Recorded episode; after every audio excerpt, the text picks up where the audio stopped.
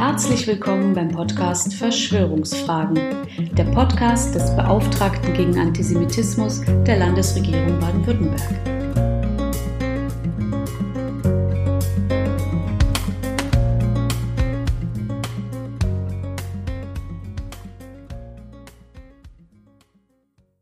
Herzlich willkommen zur zweiten Folge des Podcasts Verschwörungsfragen. Vielen Dank für die vielen tollen und ermutigenden Rückmeldungen, die mein Team und ich zu unserem ersten Aufschlag bekommen haben, wie auch zu den vielen Fragen, Anregungen und Verbesserungsvorschlägen. Ein besonderer Dank geht an die üblichen antisemitischen und rassistischen Trolle, deren Haterei uns ganz besonders anspornt und motiviert. Wir wollen uns weiter anstrengen und immer besser werden. Mein Name ist Michael Blume, ich bin Schwabe mit ostdeutschen Wurzeln sowie Religionswissenschaftler. Mit Humor ist also in diesem Podcast auf gar keinen Fall zu rechnen. Denn wie Kenner des gepflegten Verschwörungsglaubens wissen, die globale Weltregierung der neuen Weltordnung, NWO, hat den deutschsprachigen Frohsinn eher dem Rheinland als dem Schwabenland zugewiesen und hat für die Geburt von Oliver Welke sogar die Existenz von Bielefeld simuliert.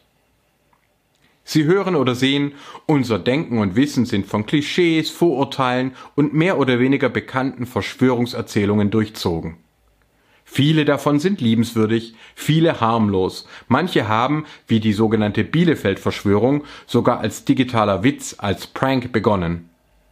In Filmen wie Iron Sky und Men in Black werden zudem einige angeblich geheime und unterdrückte Verschwörungsmythen über Nazi-Reichsflugscheiben auf dem Mond und Alien-Agenten ironisch aufgegriffen, entlarvt und damit auch entschärft. Doch vor allem im Netz wachsen neue Varianten immer wieder nach. Warum ist aber ausgerechnet die Judenfeindlichkeit so weit verbreitet und so gefährlich? Warum schwadronieren sowohl iranische, arabische wie russische Stimmen über eine vermeintlich jüdisch geprägte Weltverschwörung, ebenso wie auch Deutsche wie der identitäre Martin Sellner, die frühere Fernsehnachrichtensprecherin Eva Hermann oder der Schweizer Sektengründer Ivo Sasek? Warum erscheint es aktuell Millionen Verschwörungsgläubigen rund um den Globus sofort als intuitiv einsichtig, dass angeblich der Holocaust-Überlebende George Soros, die USA und Virologen hinter dem Coronavirus-Ausbruch in Wuhan stecken? Warum käme dagegen kaum jemand auf die ebenso absurde Idee, dahinter eine Verschwörung aus den benachbarten Riesenländern Indien oder Pakistan zu vermuten, die doch immerhin wie auch China jeweils Teile von Kaschmir militärisch besetzt halten. Warum wird der kleine Staat Israel mit rund neun Millionen Einwohnern überhaupt von so vielen, auch im Selbstverständnis linksgerichteten Menschen, als die größte Gefahr für den Weltfrieden wahrgenommen und boykottiert? Das kurz vor der israelischen Staatsgründung inmitten brutaler Konflikte und Vertreibungen entstandene Pakistan mit über 216 Millionen Bürgerinnen und Bürgern aber nicht? Warum gibt es neben der Religions-, Kirchen- und Islamkritik eine vermeintlich pro-palästinensische Israel-Kritik? Aber trotz der Verfolgung von Ahmadiyya, Rohingya und Uiguren keine globale Pakistan, Myanmar oder China-Kritik? Kurz, warum fixieren sich Verschwörungsgläubiger quer durch die Kulturen bei jedem Konflikt und jeder Krise immer wieder auf Jüdinnen und vor allem Juden? Und warum kommen sie mit jedem anderen Nationalstaat samt dessen Konflikten klar, aber nicht mit Israel? Tatsächlich sind die antisemitischen Verschwörungsmythen von der Antike bis heute geradezu zwanghaft fixiert. Nur einzelne Begriffe und Namen werden hin und wieder ausgetauscht. So werden aus Hebräern Juden und aus diesen Zionisten, aus den vermeintlich mitverschwörerischen Freimaurern werden Illuminaten und Globalisten. Auch der Mannheimer Xavier Naidu reimt und raunt aus den Rothschilds pseudokreativ die Totschilds. Die Juden sind unser Unglück, fasste Heinrich von Treitschke das Glaubensbekenntnis des Antisemitismus im 19. Jahrhundert zusammen. Israel ist unser Unglück, plakatierte eine antisemitische Partei zur Europawahl, zuletzt auch wieder in Deutschland. Und auch die AfD hätte kaum jahrelang für einen Parteiausschluss gebraucht, wenn ihr Abgeordneter Wolfgang Gedeon das im 19. Jahrhundert gefälschte Testament Zar Peter des Großen angepriesen hätte. Denn absurde Verschwörungsmythen gegen Putin sind in diesen Kreisen tabu. Dagegen fanden viele Jahre lang auf die Anfang des 20. Jahrhunderts nachweislich gefälschten Protokolle der Weisen von Zion werde man sich ja wohl noch berufen dürfen. Nun wenden Antisemiten und Rassistinnen freilich ein, dass das Judentum nun einmal besonders verdächtig, weil besonders wirksam sei. Aus dem Judentum seien mit dem Christentum und dem Islam gleich die zwei größten semitischen und abrahamitischen Weltreligionen der Erde entstanden und auf gerade einmal 0,2 Prozent von Jüdinnen und Juden an der gesamten Weltbevölkerung entfielen nun einmal rund 20 Prozent aller jeweils verliehenen Nobelpreise. Da liege doch die Position von zum Beispiel Thilo Sarrazin nahe, der in Deutschland schafft sich abraunte, Jüdinnen und Juden hätten sich eben zu besonderer Intelligenz emporgepaart. So bekomme ich als Beauftragter gegen Antisemitismus regelmäßig zu hören, Semiten, das wisse man doch, seien eine eigene Rasse aus Juden und Arabern. Entsprechend könnten geborene Semiten wie Mahmoud Abbas oder Abraham Melzer doch eigentlich gar keinen Antisemitismus vertreten. Beliebt ist auch der Versuch, durch eine Scheinidentifikation mit Juden und Israel die eigenen Verschwörungsmythen reinzuwaschen. Da heißt es dann, Dr. Blume, machen Sie sich bitte bei mir keine Sorgen. Gegen Juden habe ich gar nichts, solange sie nicht mit Arabern, Muslimen und Flüchtlingen sympathisieren. An Israel stören mich eigentlich nur die vielen Moscheen. Wenn Sie aus diesem Dschungel aus Antisemitismus und Rassismus herausfinden wollen, dann haben die Wissenschaften für all diese Fragen und Befunde eine sehr viel einfachere Erklärung als alle Verschwörungsmythen zu bieten. Sie müssen dazu einfach nur drei Begriffe auf dem Stand des heutigen Wissens neu verstehen. Sem, Alphabet und Bildung. Fangen wir mit Sem an, der uns in der hebräischen Bibel und auch im Koran als Shem, einer der Söhne Noahs, begegnet. Shem ist dabei nicht nur irgendein Name, sondern im Hebräischen eben Name an sich. Namen haben im Judentum eine besondere Bedeutung, weswegen Gott auch als Hashem, der Name, bezeichnet wird. Auch die Holocaust-Gedenkstätte heißt nach einem biblischen Zitat Yad Vashem, Denkmal und Name, um an die Würde und die Namen der Ermordeten zu gedenken. In der jüdischen Auslegung seit den Zeiten des Talmud ist Shem also bedeutend, galt aber nie als Begründer einer Rasse. Es gibt keine Menschenrassen und auch zum Judentum konnte und kann man übertreten. Entsprechend gab und gibt es Jüdinnen und Juden aller Herkunft und Hautfarben. Die frühen Schriftgelehrten des Judentums schrieben Shem eine ganz andere, ausdrücklich nicht rassistische und viel tiefere Bedeutung zu. Er sei der erste Mensch gewesen, der ein Lehrhaus, eine Schule und ein Gericht in Alphabetschrift begründet habe. Dort habe er schon lange vor dem Entstehen des Judentums alle Menschen, die es lernen wollten, im Noachidischen Bund unter dem Symbol des Regenbogens unterrichtet. Dazu gehörten auch, aber nicht nur seine Nachfahren Ever, der erste Hebräer, sowie Abraham und dessen Sklave Eliezer. Historisch finden wir das erste sogenannte protosemitische Alphabet um etwa 1700 vor Christus tatsächlich im Gebiet des heutigen Sinai. Daraus entwickelten sich über die phönizische Schrift die Konsonantenalphabete des Hebräischen, Aramäischen und Arabischen, ebenso wie die vokalisierten Alphabete des Griechischen und Lateinischen. So wurzelt der Begriff Alphabet selbst noch im Hebräischen. Aleph heißt Rind und Bet heißt Haus. Im griechischen Alpha und Beta verweisen die Laute dagegen schon nicht mehr auf Gegenstände. Aber selbst dem lateinischen, englischen und deutschen A kann man den gehörnten Stierkopf noch ansehen, wenn man es einfach mal umdreht. All dies verweist auch bereits auf die Besonderheit von Alphabetschriften gegenüber anderen und teilweise älteren Schriftsystemen, wie den mesopotamischen Keilschriften, den chinesischen Zeichen oder ägyptischen Hieroglyphen, aus denen über den Umweg einer vereinfachten Form das Alphabet dann entstand. Mit nur wenigen Buchstaben lassen sich ab jetzt alle Texte darstellen. War das Lesen und Schreiben bis dahin eine Angelegenheit kleiner, spezialisierter Eliten mit jahrelanger Ausbildung, so beginnt mit den Alphabeten eine Demokratisierung der Schrift. Das Judentum wurde so zur ersten buchstäblich semitischen Religion, in der eine Alphabetschrift die Mitte des Kultes und Rechtes bildet. Eine heutige koschere Torarolle besteht aus genau 304.805 von Hand geschriebenen Buchstaben. Und eine Synagoge wird zur Synagoge nicht durch eine Weihehandlung oder ein Opfer, sondern durch die Einbringung der Torah mit Jubel und Tanz. Man betrachte auch das außerordentliche Initiationsritual. In jeder Bar Mitzwa für Jungen oder Bad Mitzwa für Mädchen wird das Kind zum Erwachsenen, indem es liest. Und dann wird gejubelt und es regnet Süßigkeiten. Auf einer solchen Feier erfahren und verstehen sie mehr vom Judentum als in aller antisemitischen Schwurbelei. Auch viele Nichtjuden werden sicherlich die Geschichte des zwölfjährigen Jesus kennen, der laut den Evangelien seinen Eltern in Jerusalem verloren ging. Sie fanden ihn demnach im Tempel, wo er mit den Schriftgelehrten diskutierte.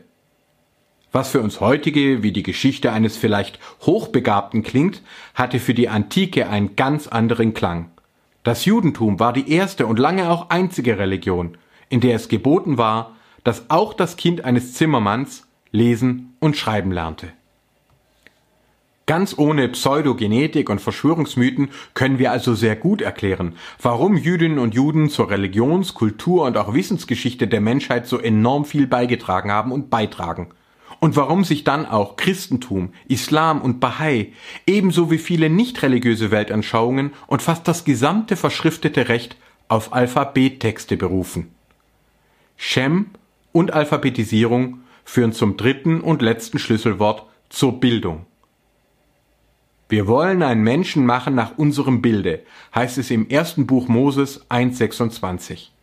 Und der große Gelehrte und Arzt Moshe ben Maimon, im Judentum als Rambam und in Europa als Maimonides bekannt, leitete aus dieser Bibelstelle im 12. Jahrhundert mit übrigens arabischen Schriftzeichen und dem Rückgriff auch auf den Griechen Aristoteles das unermessliche und also auszubildende Potenzial jedes einzelnen Menschen ab. Von ihm übertrug wiederum der christliche Theologe und Mystiker Meister Eckhart den Begriff in die deutsche Sprache. Bis heute sprechen wir daher von Bildung und ahnen sogar noch, dass damit ursprünglich weit mehr als Titel zur Einkommensmaximierung gemeint waren. Wir fordern Allgemeinbildung und Ausbildung für alle, werfen arroganten Einbildung vor, wünschen uns stattdessen auch Charakter- und Herzensbildung. Kurz, wir bewegen uns im Medien- und Mythensystem des Semitismus. Also nicht etwa chinesische oder europäische Gene, sondern allein die kleinere Zahl von Alphabetbuchstaben ermöglichten zunächst arabischen und dann europäischen Schreibern die schnelle Übernahme von Papier aus China und damit die Ausweitung städtischer Bildung, die Renaissance. Ebenso konnte der Mainzer Johannes Gutenberg ab 1450 den Buchdruck mit beweglichen Lettern deswegen entwickeln, weil Alphabete wenige Buchstaben haben. Als dagegen schon im 9. Jahrhundert der chinesische Mäzen Wang Qin zu Ehren seiner Eltern eine buddhistische Diamantsutra drucken ließ, heute die älteste erhaltene Druckschrift der Welt, musste er die ganze Seite schnitzen lassen denn die tausenden chinesischen Schriftzeichen ließen sich nicht auf wenige bewegliche Lettern reduzieren. Deswegen konnte die Schriftbildung in Europa explodieren und regiert heute in China eine Partei, die sich auf den Zeitungs- und Buchautoren Karl Marx beruft. Rassismus oder Weltverschwörungsmythen führen dagegen in die Irre. Die Macht der Medien zeigte sich auch in der Entwicklung der islamischen Hochkulturen. Ab 1485 setzte sich vom osmanischen Herrscherhaus aus dem frisch eroberten Konstantinopel Istanbul die Auffassung durch, arabische Lettern dürften nicht gedruckt werden. Die meisten Sprachen in der von Muslimen beherrschten Welt wurden jedoch mit arabischen Buchstaben geschrieben. Als Folge aus dem bis ins 18. Jahrhundert geltenden Druckverbot wurden die Lebenswelten von Muslimen, aber auch von arabischen und afrikanischen Christen und Juden stabilisiert aber auch die Bildungsentwicklung dieser Regionen verzögert, mit Folgen bis heute. Wer dagegen zum Beispiel die Schrift, Bildungs- und Nationalgeschichte von Europa einschließlich Albaniens, des gesamten Balkans, von Russland und der Türkei bis nach Kasachstan verstehen möchte, kommt nicht um die Geschichte von Bitola und Saloniki herum. Letztere war aufgrund ihrer großen jüdischen Gemeinden bis zur Neugründung Israels sogar die einzige Stadt am Mittelmeer, die am Schabbat ihren Hafen schloss. Hier wurden mit dem Kirchenvater Kyrill und dem Republikgründer Kemal Atatürk gleich zwei der bedeutendsten Alphabet- und Bildungsreformer geboren. Wundert es da noch irgendjemanden, dass zum Beispiel islamische und osmanisch-nationalistische Antisemiten auch in deutscher Sprache behaupten, auch Atatürk sei ein heimlicher Jude, ein Dönme gewesen? Anders können sie sich seine Erfolge, seine entschiedene Orientierung an Bildung und an Europa sowie auch seine Absage an den damaligen Antisemitismus nicht erklären. Es hat aber rein gar nichts mit einer Weltverschwörung zu tun, wenn heute der Kleinstaat Israel pro Jahr weit mehr wissenschaftliche und technologische Patente anmeldet als die gesamte arabische Welt. Und es ist auch nicht die Schuld von Israel, dass zum Beispiel die Hamas nach dem Abzug Israels aus Gaza, nach dem Abzug Israels aus Gaza, nicht etwa auf Frieden, Handel und Bildung setzte. Stattdessen verübt sie bis heute Gewalt auch gegen andersdenkende Palästinenser, schwelgt in antisemitischen Vernichtungsfantasien und finanziert Terror und Raketen. Sie verurteilt damit auch das von ihr beherrschte Volk zu Isolation, Verzweiflung und Leid und verhindert selbstverständlich auch die längst überfälligen Neuwahlen. Antisemitismus bot nie und nirgendwo Antworten auf reale Probleme, sondern zerstörte Leben und Lebenschancen nicht zuletzt auch jene der Antisemiten selbst. Wer da immer noch rassistisch behauptet, auch Araber könnten als geborene Semiten keine Antisemiten sein, wird auch das antisemitische und mörderische Bündnis etwa zwischen Adolf Hitler und dem damaligen Jerusalemer Großmufti Mohammed Amin al-Husseini verleugnen. Wer es dagegen wirklich gut, auch mit den Palästinenserinnen und Palästinensern meint und ihnen für die Zukunft Frieden, Freiheit und Entwicklung wünscht, stellt sich der Geschichte und kämpft gleichermaßen gegen westlichen und arabischen Antisemitismus an. Zum Fazit.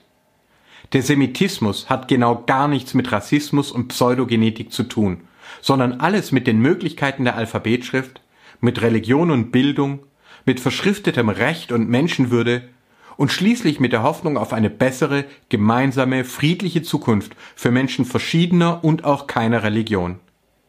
Nicht zufällig führen daher auch alle semitischen Religionen und Weltanschauungen seit dem Judentum auch lineare, aufsteigende Kalender. Am Ende soll es gut werden. Und wenn es noch nicht gut ist, so ist es noch nicht das Ende. Der Antisemitismus hat dagegen genau gar nichts mit Wissenschaft zu tun, sondern speist sich seit der Antike aus Gefühlen des Bildungsneides, der Angstlust am vermeintlich drohenden Niedergang und schließlich am wahnhaften und rassistischen Verschwörungsglauben gegenüber Jüdinnen und Juden sowie vermeintlichen Mitverschwörern. Und so schwadronieren Antisemiten und Rassistinnen heute auch im Internet über eine vermeintlich jüdisch-amerikanisch-chinesische Weltverschwörung und teilen die eine Menschheit in vermeintliche Rassen ein, die sich im Kriegszustand befänden. Bis hin zur physikalischen Relativitätstheorie von Albert Einstein bezweifeln sie jeden Beitrag von Juden für Bildung, Wissenschaft und Fortschritt. Vernünftige Menschen blicken dagegen mit Respekt und Dankbarkeit auf die Vielfalt der Religionen und Kulturen. Sie danken zum Beispiel Israel, Griechenland und Rom für bedeutende Traditionen auf Basis von Alphabetschriften, Indien und Arabien für die Ziffern und reiche Erzählungen, China für Papier und Buchdruck und Johannes Gutenberg für deren Kombination. Sie setzen sich mit Vorurteilen, die wir alle in uns tragen, kritisch auseinander und ehren wissenschaftliche und kulturelle Leistungen, unabhängig von Herkunft, Geschlecht oder Religionszugehörigkeit. Sie treten dafür ein, dass möglichst viele, ja einmal alle Menschen Bildung und Freiheit erlangen mögen. In diesen Tagen des Coronavirus Covid-19 gehört so auch international das deutsche Paul-Ehrlich-Institut zu den gemeinsamen Hoffnungsträgern für eine Überwindung der Krise. Der Namensgeber, deutsche Jude und Medizin-Nobelpreisträger Paul Ehrlich stand in der geistigen und medizinischen Tradition des Shem, des Moses und Maimonides. Und nur deswegen wurde er von Antisemiten umso stärker angefeindet, umso größere Erfolge er mit Kollegen und Kolleginnen verschiedenster Herkunft für die Menschheit erzielte. Wer heute Ärztinnen und Virologen zu Beteiligten einer vermeintlich internationalen Pandemie-Weltverschwörung erklärt, stellt sich wiederum in diese unsägliche und schädliche Tradition des Antisemitismus. Und all das müssen Sie selbstverständlich nicht alleine mir glauben oder innerlich erfühlen, wie es Ihnen Antisemiten und Esoterikerinnen abverlangen. Ernsthafte Aussagen lassen sich nachlesen und überprüfen. An Religion Interessierten empfehle ich dafür zum Beispiel The Great Partnership von Rabbi Lord Jonathan Sachs, wie auch dessen großartige, auf YouTube zu findende Rede The World We Make with Words. Auch Religionskritiker können im wundervollen Werk Juden und Worte der bekennend atheistischen Israelis Fania Oss Salzberger und Amos Oss fündig werden. Einen aktuellen, agnostisch-wissenschaftlichen Blick auf die Mythologie der Bibel bieten auch Karel van Schaik und Kai Michel in Das Tagebuch der Menschheit. An Bildungs- und Wissensgeschichte Interessierte finden Schätze in gleich mehreren Büchern von Götz Ali und in A Chosen Calling von Noah Ephron. Wer in der Tradition von Karl Jaspers tiefer und auch praktischer über Sinn und Zukunft nachsinnen möchte, sollte sich Erlebte Zeit der Schweizer Philosophin Jeanne Hersch gönnen. Mit den tiefen Folgen der langen Bild- und Druckverbote in der islamischen Welt befasst sich Dan Diner in Versiegelte Zeit. In meinem Buch Islam in der Krise habe ich weitere Auswirkungen der osmanischen Dekrete von 1485 und 1515 aufgezeigt, etwa auf Bildung, Politik, Wirtschaft und Antisemitismus. Als Beauftragter bat ich schließlich unseren Landtag und unsere Landesregierung darum, die vergriffenen deutschsprachigen Werke des Holocaust-Überlebenden und Friedensnobelpreisträgers Elie Wiesel wieder allgemein zugänglich zu machen, deren Rechte in Freiburg liegen. Dazu gehört Wiesels tiefgründiges Buch über Noah und sein Buch über die Weisheit des Talmud. Mein Amtskollege in der Bundesregierung Felix Klein hat außerdem ein Vorwort zu der bemerkenswerten Sammlung 222 Juden verändern die Welt des Physikers Mario Marcus beigesteuert. Zu den dort vorgestellten gehören zum Beispiel Hannah Arendt, Paul Ehrlich, Nadine Gordheimer und Jesus von Nazareth. Wer also wissen will, kann wissen. Und falls Sie noch mehr hören oder lesen wollen, in noch vielen weiteren angedachten Folgen von Verschwörungsfragen werden wir auch die Mythen und Wissenschaften rund um die beiden anderen Noah-Söhne Japhet und Ham sowie die unterschätzte Rolle der Frauen betrachten, von Hirn-, Medien- und Klimawissenschaften hören, sowie Tieferes über die Geschichte des Rassismus und des antiken, des christlichen, islamischen, linken, rechten und esoterischen Antisemitismus erfahren. Ich hoffe, es ist aber auch deutlich geworden, warum ich diesen Podcast nicht nur schwätzen oder babbeln, sondern auch lesen mag. Die Rede hat ihren wichtigen Ort in der politischen Kultur, ebenso das Radio, der Film und das Internet. Aber wer über die semitischen Medien und Mythen informieren, wer für Bildung, Wissenschaft, das Miteinander der Kulturen und für Fortschritt eintreten will, kommt dabei nicht ohne das zugleich alltägliche und wundervolle Medium der Alphabetschrift aus. Es bildet nicht weniger als die Grundlage unserer Kultur, unserer Religionen und Weltanschauungen, unserer parlamentarischen Demokratie und, man denke auch an unser Grundgesetz und die Menschenrechtserklärungen unseres Rechtssystems. Entsprechend habe ich bei einem Vortrag im Bundesverfassungsgericht in Karlsruhe die dortigen Juristinnen und Juristen darauf aufmerksam gemacht, dass sie in einer direkten Tradition mit dem Lehr- und Gerichtshaus des Schem stünden. Wenn wir gegen den Antisemitismus erfolgreich sein wollen, dann müssen wir also reden, hören, schauen, zeigen, ja, aber wir müssen vor allem immer wieder auch Gutes, Historisches, Zukunftsweisendes, Wissenschaftliches lesen. Ohne Ruhepausen für das Lesen ist kein echter Fortschritt zu haben. Der Name des Vaters von Shem, Noah, verweist genau auf diese Ruhe zwischen wirklicher reflektierter Bildung einerseits oder Angst und hasserfülltem Antisemitismus andererseits entscheiden wir uns alle, jeden Tag aufs Neue.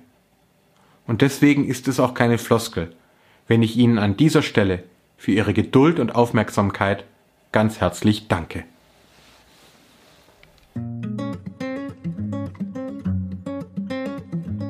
Haben Sie Fragen, Anregungen oder Ideen für weitere Themen? Dann schreiben Sie uns gerne unter beauftragter-gegen-antisemitismus.stm.bwl.de. Bis zum nächsten Mal.